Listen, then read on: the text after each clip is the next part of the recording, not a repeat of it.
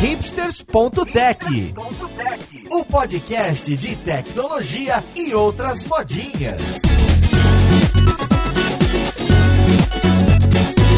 Olá, seja bem-vindo a mais um episódio do Hipsters.tech. Eu sou Paulo Silveira e você vai ouvir hoje sobre JavaScript. Mais especificamente, vamos conversar sobre React, esse framework ou essa biblioteca que aparece em tudo quanto é lugar, às vezes até quando não deveria. Então vamos lá pro podcast ver com quem que a gente vai conversar.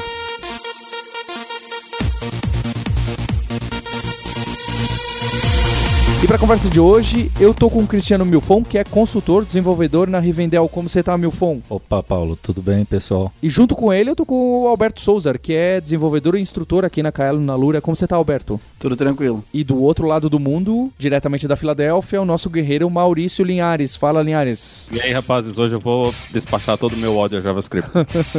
para esse episódio, tudo vai ser uma grande surpresa para mim, porque eu ouço falar de, de React, assim como de outras bibliotecas e frameworks frameworks de JavaScript e boio bastante no assunto. Então, para a gente começar a nossa conversa, eu queria me situar um pouco e entender a motivação da criação de algo como o React. Então, eu queria que a gente conversasse sobre o momento antes da existência do React. Qual que é o problema que existia e que o React tentou ou resolve? Qual que era o, o cenário da web, do JavaScript, antes da existência do React ou dos, mesmo dos seus concorrentes? Bom, se a gente buscar lá atrás, desde a criação do HTML, O surgimento dos frameworks para web, como PHP, das engines de renderização, PHP, ASP, JSP, é, sempre tem aquele problema da gente levar o MVC original, se lembrar o paper lá de 79, 80, eu acho, que já estava bem resolvido no, no desktop para a camada de apresentação, então a view já estava tudo pronto. No surgimento da web, a gente tentou levar essas aplicações para web e não tinha nada resolvido até pouco tempo. Na verdade, a gente está começando a resolver isso nos últimos dois ou três anos. Então não tinha aquela pegada de orientação a objeto clássico que já estava resolvido no back-end e no desktop, no front-end antigo, né, do desktop e tal. Então a gente veio patinando essas duas décadas nos últimos quatro ou cinco anos por influência do TypeScript, CoffeeScript, o pessoal tentando criar outra linguagem que sempre tentou, mas ninguém nunca conseguiu substituir o JavaScript. A própria comunidade fortaleceu com o Babel e outras ferramentas para dar um suporte a gente criar algo em infraestrutura que não existia. Ao mesmo tempo, em paralelo, o Facebook estava tentando resolver os problemas dele, de uma página com pequenas aplicações, que a gente chama de single page application, mas no caso do Facebook ele tem várias ali dentro, né, vindo de vários produtos, tem o message dele, tem, sei lá, cada seção lá pode ter uma aplicação diferente. Temos problemas hoje ainda para resolver que ninguém pensou, que a gente chama de micro frontends, que seriam os microservices do, do front-end. Mas enfim, são problemas problemas demais. O principal é que a gente não tinha a camada de apresentação, velha três camadas, né? Resolvido, porque a gente tirou de uma camada física, que rodava tudo na mesma máquina, no desktop, e passamos para camadas físicas distintas. E aí foi criado o MVC2 e toda aquela brincadeira. Só para vocês terem ideia,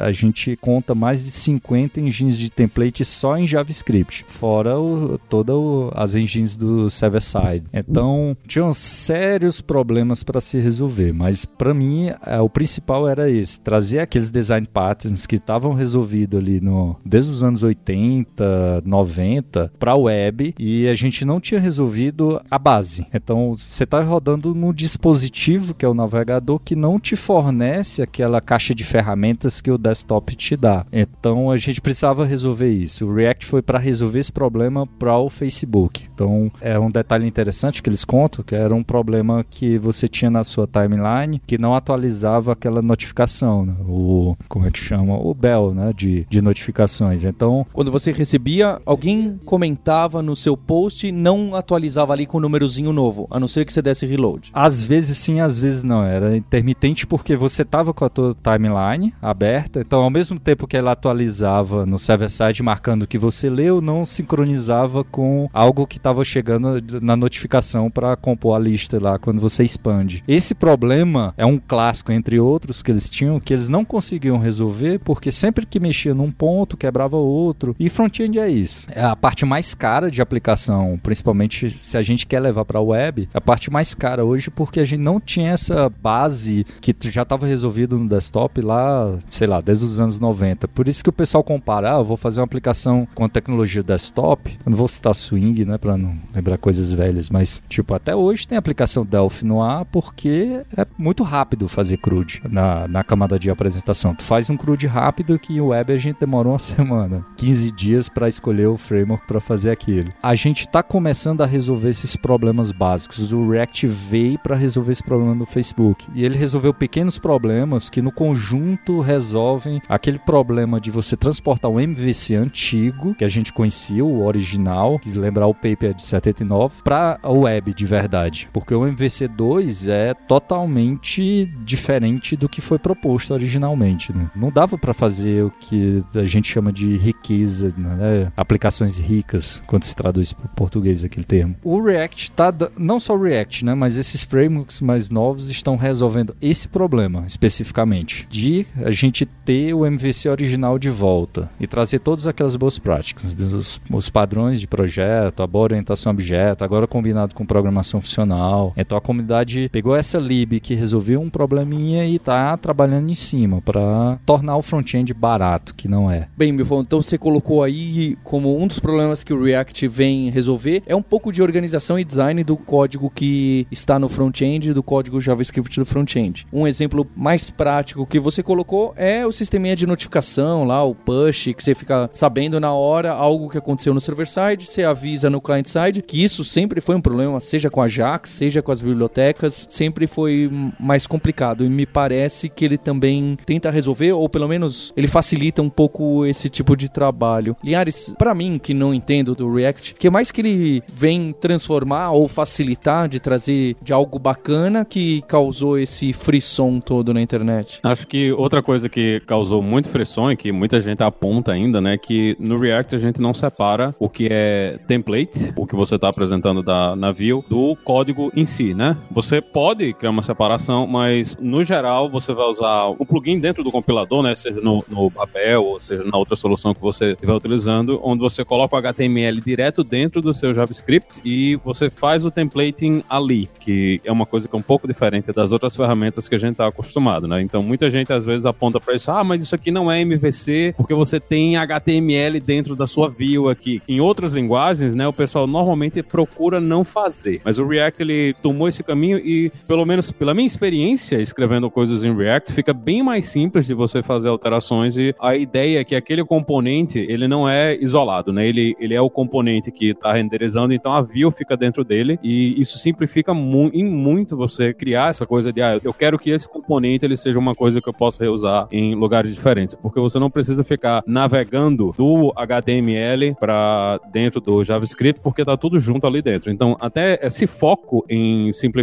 a organização terminou sendo grande lance da ferramenta, né? De você conseguir organizar o código que você tem no front-end. Você tem essa coisa da organização do estado, né? Que seria esse caso da notificação. Em vez de você ter vários estados em vários lugares diferentes, o estado ele tá todo em um lugar só e a aplicação usa esse estado em um lugar só para renderizar. Então, se você organizou o seu estado corretamente, você chega nesse momento onde a informação ela existe em um lugar só e você vai estar tá renderizando essa informação de forma consistente na aplicação toda. Porque se você tem estados em vários lugares diferentes e esse você precisa sincronizar por um terceiro meio, né? Esse estado você pode chegar a momentos inconsistentes na sua visualização, mas com React, com uma ideia que você tenha um único estado de onde todos os componentes vão gerar, né, a visualização, dificilmente você vai chegar nessa questão de inconsistência. Então simplifiquem muito a organização e como você tava, vai mostrar essas informações, né, para o usuário. Uma coisa que eu acho que a gente não falou, mas que é relevante é o React veio do Facebook, né? Ele é um player muito forte no para a comunidade. O que eles falam, mesma coisa no Angular quando que vem do Google. É, eles têm muita influência sobre o, que as pessoas vão decidir usar. E eu acho que independente se quem gosta ou quem não gosta do React ou se, ele realmente resolve um problema ou não, o fato de ter vindo do Facebook fez rolar esse frisson gigante, fez um monte de gente cair de cabeça nele, mesmo para situações que talvez não fosse necessário ali. Eu acho que a influência forte o Facebook em si. Eu concordo concordo que o Facebook ele deu um, um gigantismo para a coisa, porque ele aplicou nos produtos do grupo, que são vários e conhecidos, né? O Instagram, o WhatsApp, o, o próprio Facebook, e forçou, na linha do que você falou, outros grandes players também. Então, Airbnb escolheu logo, foi um dos pioneiros. Cada um desses grandes players que foram adotando também foram pressionando outros e a comunidade foi crescendo. Mas não teria vingado se não resolvessem os problemas. Como o Maurício falou, o JSX, que é essa lib, você pode programar o HTML dentro do teu código JavaScript, foi assim uma mudança de paradigma muito grande. Primeira vez que eu vi, primeira coisa que eu pensei como desenvolvedor, estão trazendo o JavaScript obstrutivo de volta. É, se você parar para pensar, os caras fizeram o que nós passamos duas décadas fazendo errado. A gente pegava um template HTML e atochava qualquer linguagem lá dentro. Colocava Java, PHP, enfim, a sua linguagem preferida e colocava como script lá dentro. Só um pouco melhor do que concatenação de strings, mas ainda era muito ruim. O que eles fizeram foi o seguinte: pega o HTML, ou seja, o XML, traz para dentro da linguagem, considera isso um cidadão de primeira classe na linguagem. Então você interpreta ele. Você pode ter IDE que valida, que compila, enfim, aquilo virou JavaScript. Então, como o Babel está por trás de, da maioria das ferramentas, é ele quem faz essa transpilação, você tem uma extensão para ele, que é essa lib, que transforma aquilo em JavaScript. Então, é, como eu estava falando, a gente está trazendo alguns conceitos do MVC original, que se o cara não conhece o MVC original, ele é muito diferente pro MVC Model 2 que foi popularizado. Então isso causa uma estranheza muito grande com isso que o React está trazendo. Mas ele não está inventando tudo do zero, ele está trazendo muita coisa que a gente já conhecia também. Então a combinação disso, do JSX, ou seja, trouxe a boa componentização de volta, aquelas técnicas de orientação a objeto, você subdividir os componentes, enfim. É a combinação disso tudo, eu acredito que fez esse grande sucesso e o pessoal foi resolvendo outros problemas. São as outras libs que a gente ainda vai comentar, mas que estão no, no ecossistema do React hoje.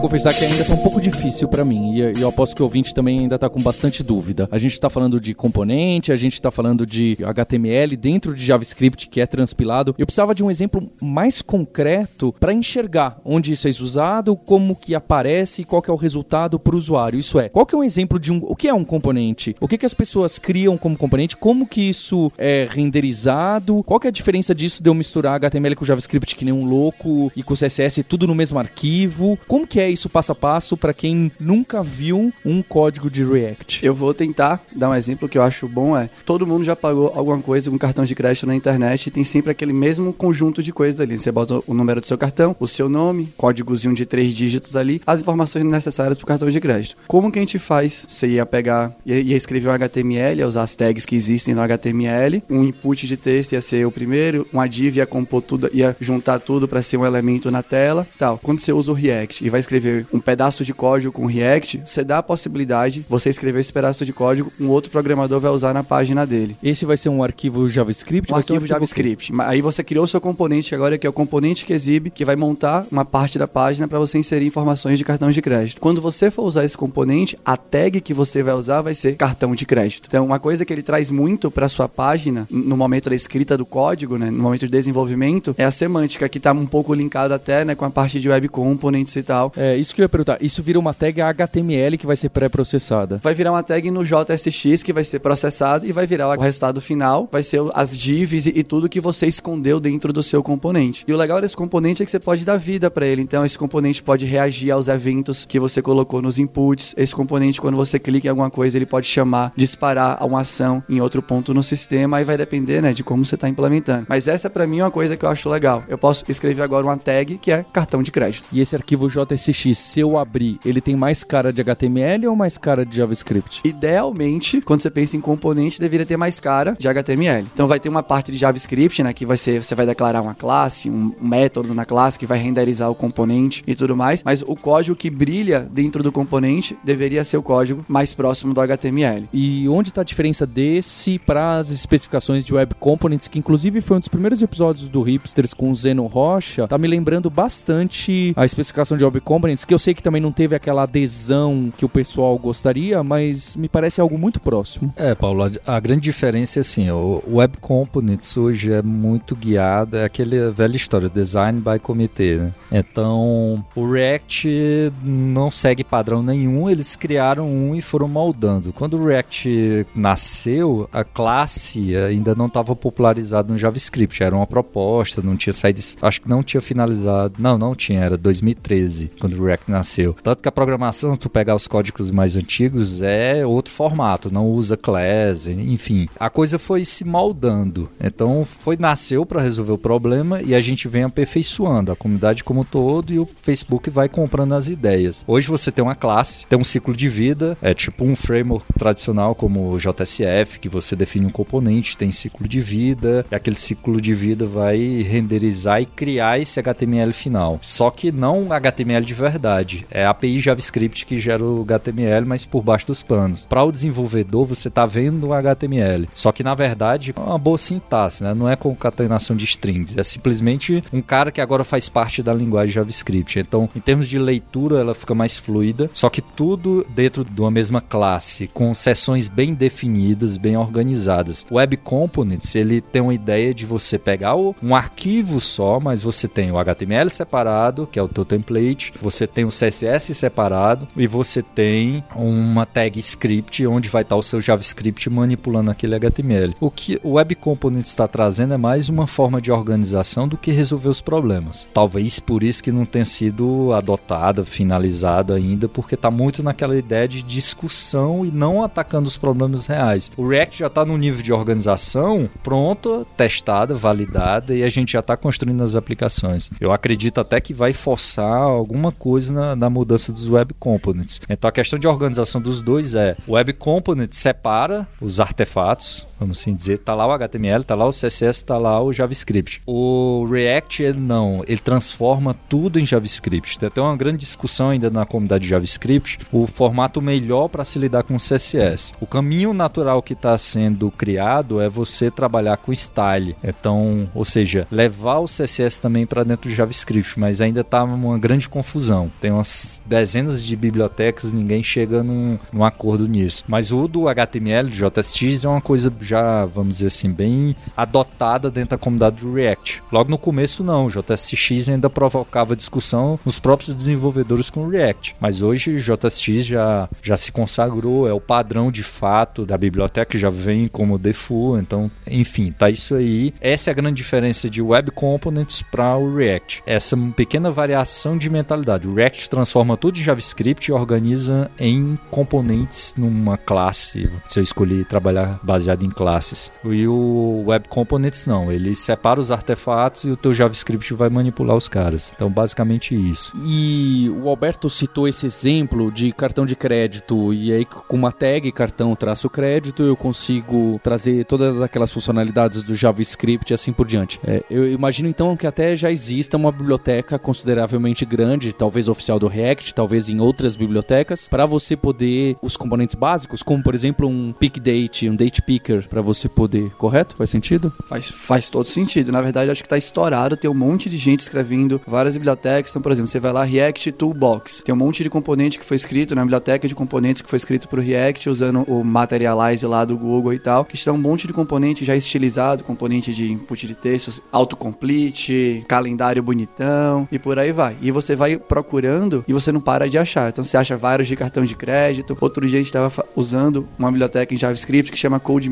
Mirror, que te permite, como se fosse ter uma mini IDE dentro do navegador. A gente estava usando o projeto, no, no, projeto era React, botou no Google Code Mirror React, já estava lá. Um componente pronto do Code Mirror, bota no meio do seu código JavaScript e ele já gera tudo que precisa. Você não precisa mais ficar, ah, eu importo esse JavaScript, eu tenho que invocar essa função aqui do JavaScript para fazer o setup do meu componente. Isso vai, a tendência, do meu ponto de vista, é cada vez você fique mais longe dessas configurações, desses códigos de infraestrutura para que a sua página funcione efetivamente. Então, isso que eu acho legal dos componentes, né? Você foca mais no negócio e usa o componente que tá pronto, só adapta pra sua realidade e vai que vai. E tá estourado. Você vai, você, você começa a procurar, você acha um monte. Acho que uma coisa importante de lembrar nessa parte dos componentes, principalmente para quem teve experiências ruins, né, no, no passado usando bibliotecas e componentes JavaScript antes de Node, antes da situação que a gente tem hoje, é que isso tudo hoje não é JavaScript que você linka no seu HTML. Tudo isso são módulos que estão no NPM lá, que você configura no seu arquivozinho de projeto. Você dá um NPM install, ele baixa esse arquivo, ele verifica as versões, verifica essa ideia de compatibilidade básica e você inclui ele dentro da sua aplicação. Então, para quem sofria com, ah, essa versão desse script com esse outro componente aqui não vai funcionar, então a gente já está num nível bem mais avançado nessa parte de infraestrutura de bibliotecas e dependências do que a gente tinha no passado, né? Que é simplesmente botar a referência a um arquivo de script e esperar o navegador baixar esse arquivo de script para você. Então a gente pode reutilizar esses componentes e eu entendo que o HTML é JavaScript e CSS a gente consegue reaproveitar bastante. E o que, que é a brincadeira com essa palavra React com reativo e isso de puxar o estado do servidor? O que, que eu posso fazer para se eu tiver um date picker com uma data, ele já puxe do servidor qual é a data que estava previamente selecionada? Eu tenho hooks para isso? Como que eu faço essa data mudar automaticamente se alguém em outro browser for lá e alterar essa data? Isso é, o mesmo caso do Bell que o meu phone citou no Facebook. Se alguém faz um mention para mim no Facebook, como que tá configurado esse componentezinho do, do sininho para que ele puxe de um JSON de tal lugar de tanto em tanto tempo? Como que isso funciona? Não sei nem se é assim, tô chutando que ele fica lá pingando no servidor, não, não sei direito o que que ele faz. Vou deixar os outros responderem, eu só quero dizer que são várias perguntas numa só, como a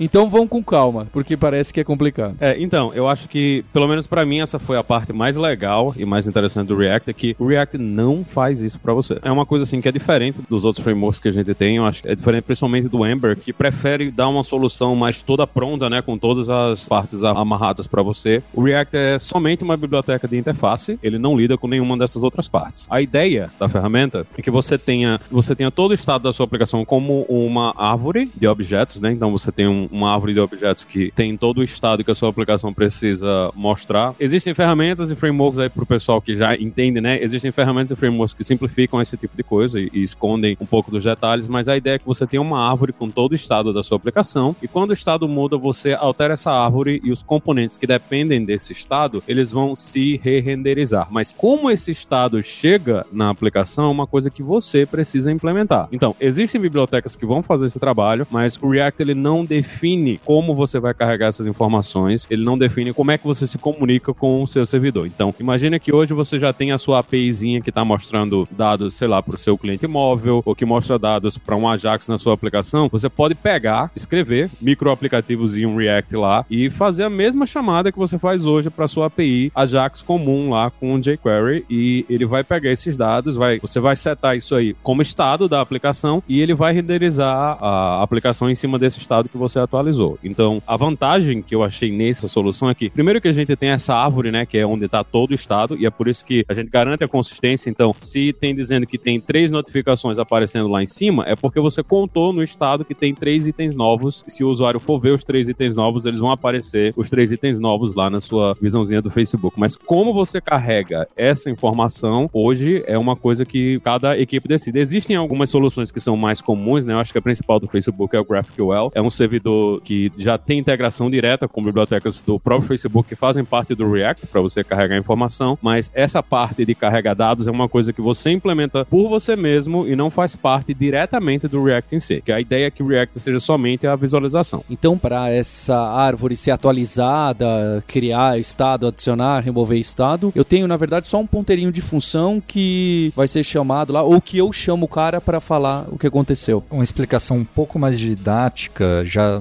talvez descendo um pouco até de nível. Então não vai ser mais didática. Não, mas só para entender, existem duas formas que essa árvore recebe dados. Que qualquer componente dessa árvore recebe dados. É via as propriedades que você passa na tag. Lembra que ela, você gera uma tag daquilo, né? Para chamar o cartão de crédito com tais propriedades. Com tais propriedades. Essas propriedades alimentam aquele nó e todos os nós abaixo dele naquela árvore. Então seria o estado inicial. O estado inicial. E isso é read only, enfim, tem uma série de requisitos sobre isso. E um outro modo, que esse é até não recomendado pela biblioteca, é ok, mas se um nó em um determinado nível precisa acessar a raiz da árvore ou, sei lá, um nó mais acima, então existe o conceito de contexto. A árvore troca contexto e os componentes podem captar esses dados também do contexto. Em cima desse conceito, é, várias pessoas foram desenvolvendo bibliotecas. O próprio Facebook lançou um padrão em volta disso que eles chamam de flux. Ou seja, você vai ter aí tem toda uma padronização de como você organizar esses dados utilizando esse padrão. Logo quando eles propuseram isso, eles lançaram também uma biblioteca de implementação de referência sobre isso, chamada Flux também. Então o padrão e a, e a implementação eram Flux, e aí foram surgindo milhares, dezenas, cada qual queria ter o seu Flux. Até que é sempre aquela história, surgem 20 sobram dois no final, e hoje basicamente o Redux ele domina o mercado, porque ele, na hora que se criou o padrão Flux, criou também um problema. Você tem uma centralização dos dados em armazéns, os stores. Então o que acontece? E quando eu preciso compartilhar dados que estão em dois stores? O que seria, desculpa, mas o que seria um store? Store é um armazém onde você vai guardar os dados dentro desse padrão. Então é só você injetar lá. Na hora que você injeta, a árvore se reconcilia com aquele novo estado e reage. Daí o, o grande nome do React. Em relação à pergunta do reativo e tal, né? Isso também só para complementar, para juntar com todas. Do ponto de vista do programador mesmo, pensando nas coisas super práticas, é muito simples fazer essa atualização do tipo assim: você inserir um dado numa caixa de texto e você quer que agora a tabela que tá ali embaixo reflita essa informação que você inseriu. Ah, troquei o nome do usuário. Na tabela, troca o nome do usuário. Se você for a galera que já usou um jQuery da vida ou usou um JavaScript na mão mesmo, vai lembrar que você tinha que manipular o DOM, tinha que atualizar a tabela, pegar a célula da tabela ali, ah, tenho que trocar o texto desse cara. E agora você não faz mais isso. Você declara o seu componente, né? tem lá um formulário, uma tabela, e na tabela você tem um código no JSX, ele permite que você escreva código dinâmico. Tem lá, pegue a informação do estado do meu componente. O estado é uma variável do seu componente, é um objeto literal que você guarda ali dentro. Quando você troca, você chama um método que é disponibilizado pelo React que chama setState. Você chamou, o componente vai reagir à mudança, sem que você mexa no HTML direto. Todos os componentes que, Que- estão linkados com aquele árvore- pedaço daquele- da árvore vão Isso, ser atualizados. Daquele ponto para baixo, pode ser que sofram atualiza. Óbvio que tem o algoritmo deles para só atualizar no fim o que é necessário, mas isso facilita muito o seu código. Você tem muito menos código de infraestrutura para mexer dentro da sua página e tal, né? Você invoca funções, troca valor de variáveis e a biblioteca cuida do resto para você. Então o React por si só não reage a nada do servidor, a alguma coisa, um JSON. Ele reage ao estado da árvore. Como a árvore vai ser atualizada ou manipulada, isso é pra você. Usualmente o pessoal usa o tal do Redux que já deve ter, aí sim ele deve ter um monte de binding pra consumir serviços e JSONs por aí. É, uma coisa que a gente esqueceu até de mencionar quando tava falando da história do React é que ele resolve. Na hora que ele resolve aquele problema do Facebook, ele resolve utilizando uma estratégia que a gente chama. A gente não, eles, né? Chamaram de Virtual DOM, que é simplesmente criar essa árvore. Da onde surgiu essa árvore? É ter uma cópia em memória daquela mesma árvore do HTML para não tocar no DOM, que sempre foi caro. Tocar no DOM requer fazer aquele repente, enfim. Tem uma série de coisas lá que o Virtual DOM primeiro, você manipula tudo em memória, gera uma nova árvore, compara com o que existia físico E só troca o que é só for essencial. troca o que foi essencial, o que precisa cirurgicamente ir lá e alterar. Então, essa estrutura para construir essa árvore e fazer essa sincronização com o dom de verdade né, da, da página, gerou essa infraestrutura para trabalhar dessa forma. Cada nó é uma árvore em si, então ele atualiza todos os filhos. Então, dado que você atualiza um nó com set state, ele atualiza toda a árvore embaixo, fazendo justamente essa troca. Vamos ver o que é que mudou do original, gera uma nova árvore, aquele do diff que ele faz ali, aquele delta, ele aplica de verdade. Então o React em si faz esse trabalho de atualizar o DOM de acordo com os que os seus componentes precisam dessa árvore que ele gerencia em memória. E agora como que a gente manipula essa árvore? Tá aberto para cada um, surgiram diversos frameworks, até alguns padrões que o pessoal do Facebook falou para seguir, e esse Redux parece ser o mais popular. Então é nesse Redux que eu vou conseguir falar, olha, consome esse JSON aqui que tá nesse formato para alterar esse pedaço da árvore. É isso ou o que que é exatamente? Então, do meu ponto de de vista, é uma parte disso. O Redux é uma biblioteca. A biblioteca tem isso que, que Maurício e Milfon falaram, né? Ele vai tentar, ele vai te levar a centralizar o estado da sua aplicação. Então você vai ter um estado global. É um cara que esse estado permeia a aplicação inteira ali. E qualquer componente, então, vou tentar explicar mais claro. A galera do JavaScript é muito acostumado com callback. Então você vai ligar um callback, botar um handler no Redux e você pode fazer isso em qualquer componente seu. Então, sempre que alguma informação mudar do seu estado global, todo mundo que está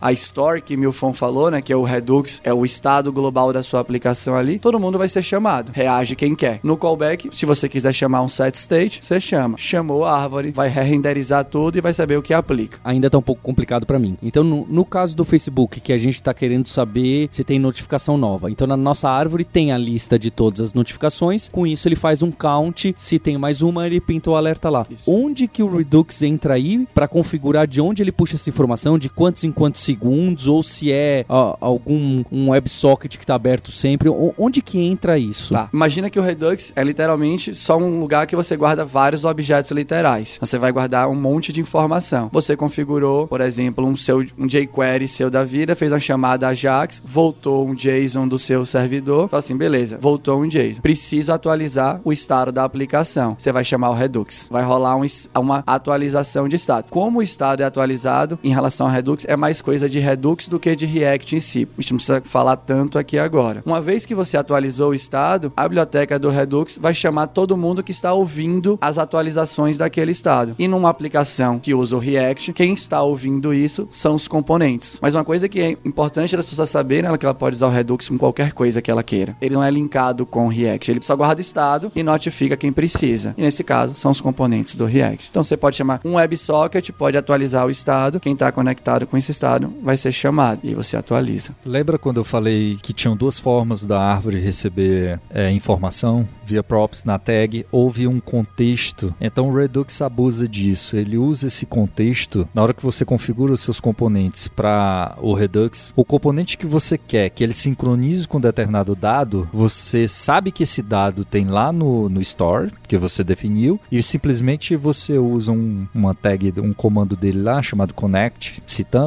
que você linka aquele componente com aquele store. Então você diz para ele, olha, fica observando essa propriedade, certo? Então o que é que acontece? Quando você alimenta o Redux, você pode usar qualquer coisa, um Ajax na mão ou jQuery, o que você quiser. Vai no servidor, pega os dados e você alimenta o Redux. Ou seja, tem um comando específico que você seta os dados lá. Na hora que você seta, ele tem um mecanismo próprio que ele atualiza a árvore inteira em quem está conectado com aquela determinada informação. Então já tem uma certa otimização para não precisar atualizar todo mundo, enfim. Ele atualiza quem está conectado, observando aquela determinada informação que está nele. Então o, a biblioteca React, como o Alberto falou, é, você pode usar com qualquer framework. Existe o React Redux, que é o componente específico para o React, para fazer essa ponte dentro do React. Então ele usa esse mecanismo lá no React para atualizar os dados. Falando já essa ponte entre o Virtual DOM e a alimentação dos dados, então é, foi uma coisa que veio amadurecendo. Quando o React surgiu, pô, simplesmente dava um set state, chamava o componente lá, dava um set state nele e atualizava. Então surgiu o Flux, amadureceu para o Redux. Não é só isso. Desenvolvimento do front-end você tem mais coisas, como por exemplo o gerenciamento de uma transação inteira na página. Imagina que, por mais simples que seja, você vai fazer uma operação, você tem que verificar se o cara está logado, se ele tem permissão de fazer aquilo, o rollback, ou seja, tu começou a operação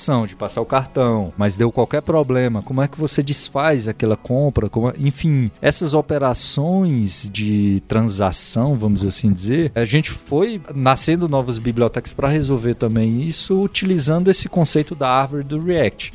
O Redux, por exemplo, ele tem um conceito de um middleware. Você põe um middleware para colocar qualquer evento assíncrono. Então foram surgindo frameworks para bibliotecas, né? Mas praticamente frameworks para resolver esses outros problemas. Então o React hoje não é só mais uma lib, ele é praticamente um framework porque tem uma série de pequenas libs que elas somadas faz um framework de propósito geral. Ou seja, tem um router, tem o Redux que, que alimenta a aplicação, você tem qualquer biblioteca que existe em JavaScript puro, se você for no Google, você vai achar a versão dela ou React o nome dela ou ela o nome React, alguma coisa assim. Já tem para tudo, inclusive. É, então tornou um ecossistema completo. Só que o React você pode usar só a engine, só a view e a, que foi a proposta inicial no Facebook. Eles queriam uma engine de uma lib que você co poderia colocar só um pedaço da tua página. Só que toda essa outra complicação ainda envolve mais conceitos que é server-side render, ou seja, você renderizar o teu código no back-end, renderizar no front-end. Então, a parte do React ela é bastante simples. O problema é quando você põe essas camadas de bibliotecas em cima dele para resolver. React, se o ouvinte tentar aí um final de semana, você consegue estudar tudo sobre React, porque ele é extremamente simples. Ele é para resolver a camada visual, então um componente gráfico. Basicamente, ele tem essa gestão do HTML, do estilo, mais o HTML, do template, só que de uma forma de JavaScript. Você alimenta, ele reage. Basicamente, ele é isso. Mas na hora que você põe essas camadas de bibliotecas, você vai dando a complexidade de como alimentá-lo, como gerenciá-lo. Só que essas mudanças de mentalidade é o que provoca grande confusão de entender como é que funciona o React.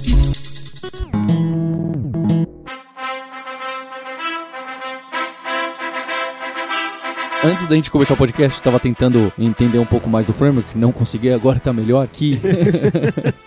Quando eu falei, ah, então isso é single page application, vocês já me olharam torto, assim, que se for o React puramente, não precisa ser um single page application, você pode usar realmente só para componentizar o seu HTML e tratar melhor se você tem uma interface relativamente rica. Você não precisa usar o React só nesses casos onde você tem muita coisa sendo atualizada através de um estado. Eu posso usar só com essa ideia de eu quero reaproveitar aproveitar esses componentezinhos visuais? Pode. É ok usar nesse caso sem ser de single page application? Pode, 100%. Eu acho que isso é uma é outra vantagem muito grande do React, é que é muito fácil introduzir ele em uma aplicação que não tem isso. Então, se você tem a sua aplicação hoje, que é só, imagina, é só tipo um WebSocket que está lendo mensagens que está vindo de uma fila, certo? Você só quer mostrar isso aí, você consegue fazer isso muito fácil com React. Se você está lendo essas mensagens, você está recebendo essas mensagens o tempo todo. Então, a única coisa que você precisa fazer é chegar chegar lá e ó, o novo estado agora são essas mensagens e ele vai mostrar, ele vai renderizar isso aqui diretamente para você. Porque assim, ele não define opiniões, ele não diz como é que a, a informação tá vindo, ele só quer que você dê um estado para ele e ele vai renderizar os componentes em cima desse estado. Então, introduzir React em uma aplicação que não tem isso ainda hoje é uma coisa que é muito simples. E um caso mais simples ainda, que é, imagina que eu não tô lendo isso de um WebSocket, nem de, de um Ajax de tanto e tanto tempo. É, imagina que eu só tenho um sistema que tem várias telas de cadastro que se repetem em diversos momentos do código. Então eu não vou estar tá atualizando esses componentes visuais de acordo com alguma regra de tempo em tempo, sem que o usuário tenha que clicar em algum lugar. Imagina que é uma, um sistema clássico, um CRUD. Faz algum sentido usar o, React só para eu me aproveitar do date picker, para eu me aproveitar do toolbox? Ou é, é, ou é um pouco demais e é, é, justo aí que o pessoal critica? Eu acho que aí é demais. Aí você tá usando o framework até que para fazer esse tipo de CRUD você vai terminar escrevendo escrevendo muito código. Provavelmente na linguagem de programação que você está escrevendo dá para componentizar isso de uma forma melhor, se é só o formulário HTML comum mesmo, do que você tentar usar os componentes diretamente. É possível, dá para fazer, mas eu acho que o, o, investimento que você vai estar tá fazendo para construir isso aí vai terminar sendo maior do que você procurar alguma outra biblioteca para fazer isso. Por isso que a música da treta rolou agora há pouco.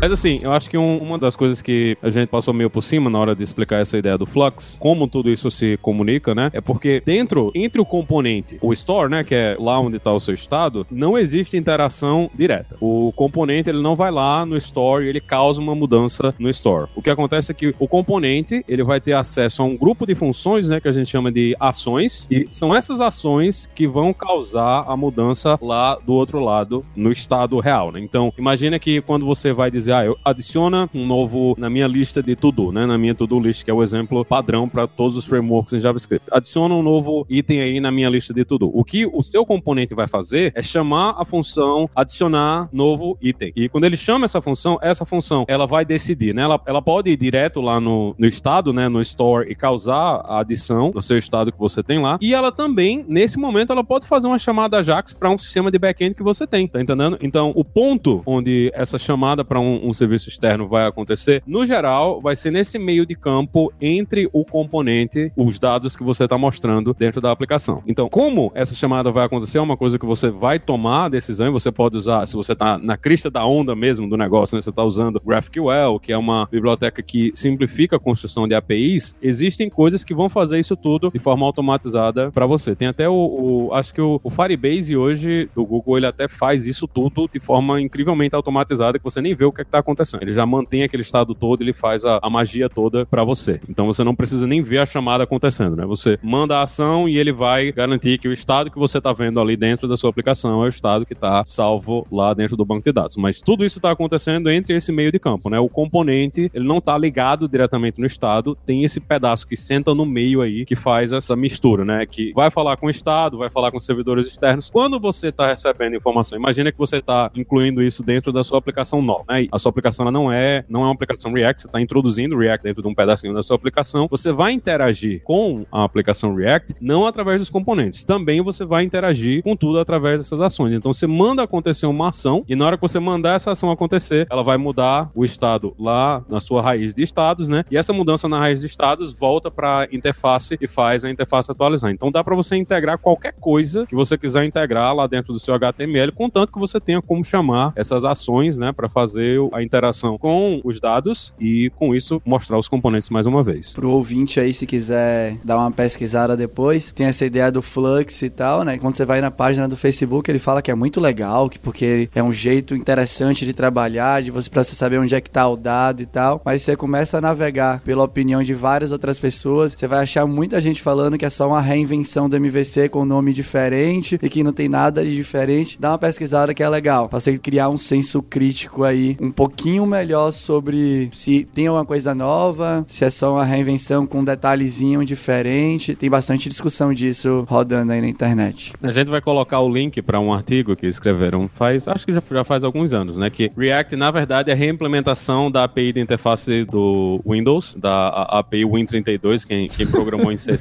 nessa época aí. Que analogia louca. É só uma reimplementação dessa API usando em JavaScript, né? Não tem nada... E quando você olha como a API existe, a forma que você interage, na verdade, é exato, parece muito mesmo com essa coisa. É como eu tinha falado no início, falando sobre a história. No desktop estava resolvido.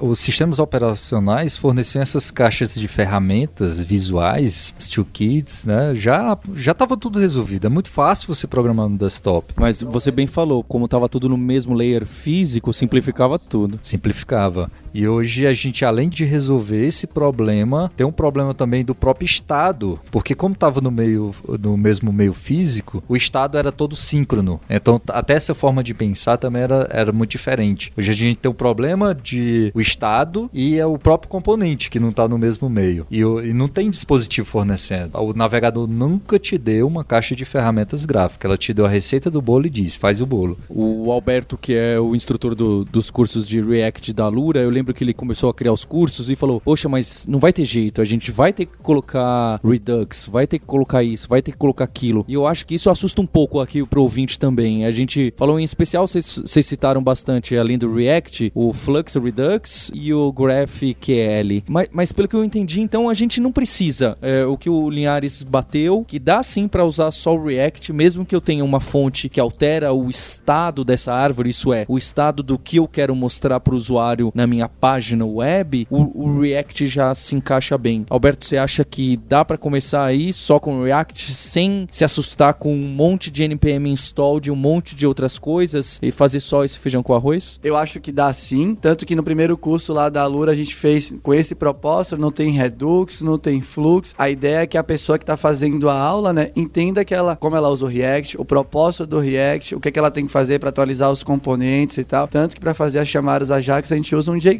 da vida lá, só para mostrar a pessoa que ela pode misturar o que ela quiser. Uma coisinha a mais aí, né, é essa parte da infraestrutura para você fazer o seu projeto com React. Além do simplesmente seguir o, o Start Guide lá da página do Facebook, é, você vai ter que ter um Node.js instalado na sua máquina. Em geral, você vai usar um, um projeto que o Facebook criou que chama Create React App, que ele vai gerar né, a infraestrutura básica da sua aplicação para que você só programe em cima e tudo mais. Mas com essa infraestrutura básica e só o, o React padrão, você já dá o start no seu projeto, você já começa a usar. E aí depois que tudo que está consolidado, é bem natural você trazer Redux ou quaisquer outras, quais, outras bibliotecas para deixar melhor o seu projeto aí. Só pra gente falar que citamos, em um minuto, o que que é o tal do React Native que eu ouço falar tanto e que me parece que não tem a ver com web? A ideia do React Native, né, nativo, É native é só o Linhares.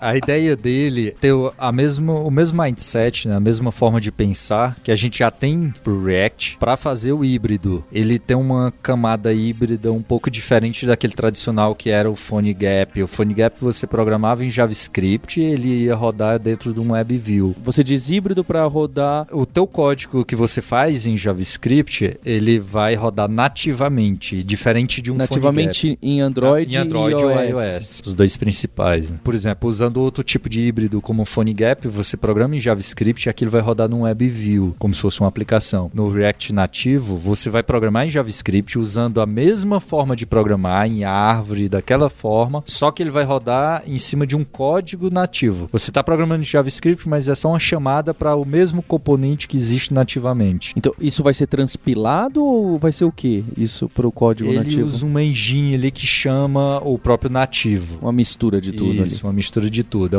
uma camada mais nativa do que um PhoneGap, que roda num WebView, por exemplo. Então É. tem um. Ele usa a caixa de ferramenta que o dispositivo já te dá, em vez de você só construir a tua. E você pode mesclar, não tanto quanto um PhoneGap, que usa HTML, CSS, que não é mais PhoneGap, né? Agora é Cordova, Pashcordova. Mas enfim, tem só essa diferença para esse nativo mais clássico. Ele vai ficar com a cara de uma app nativa De um mesmo. app nativa, isso. Porque o botão é nativo, não é uma simulação CSS de um botão não, Android. Não, é nativo.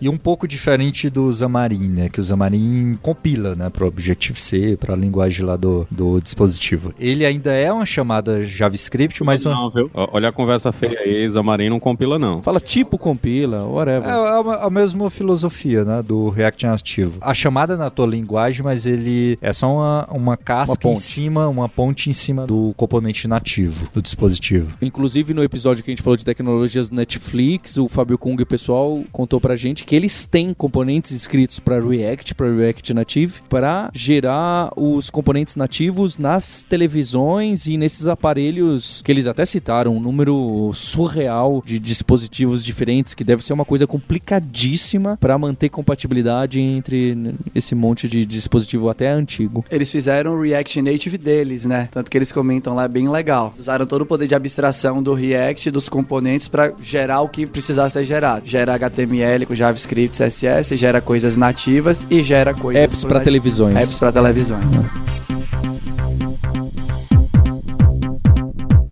Bem, queria agradecer a participação do Milfon nessa passagem rápida por São Paulo. Muito obrigado, Milfon. Eu que agradeço, Paulo e ouvintes. Ah, agradecer ao Alberto Linhares pela participação e, em especial, a você, ouvinte, que também estava curioso para entender um pouco mais do React. Eu aqui, passado essa quase uma hora, finalmente entendi para que serve o propósito e a diferença entre esse monte de palavras que aparecem por aí. Então a gente se vê na próxima semana em mais um episódio. Hipsters, abraços, tchau!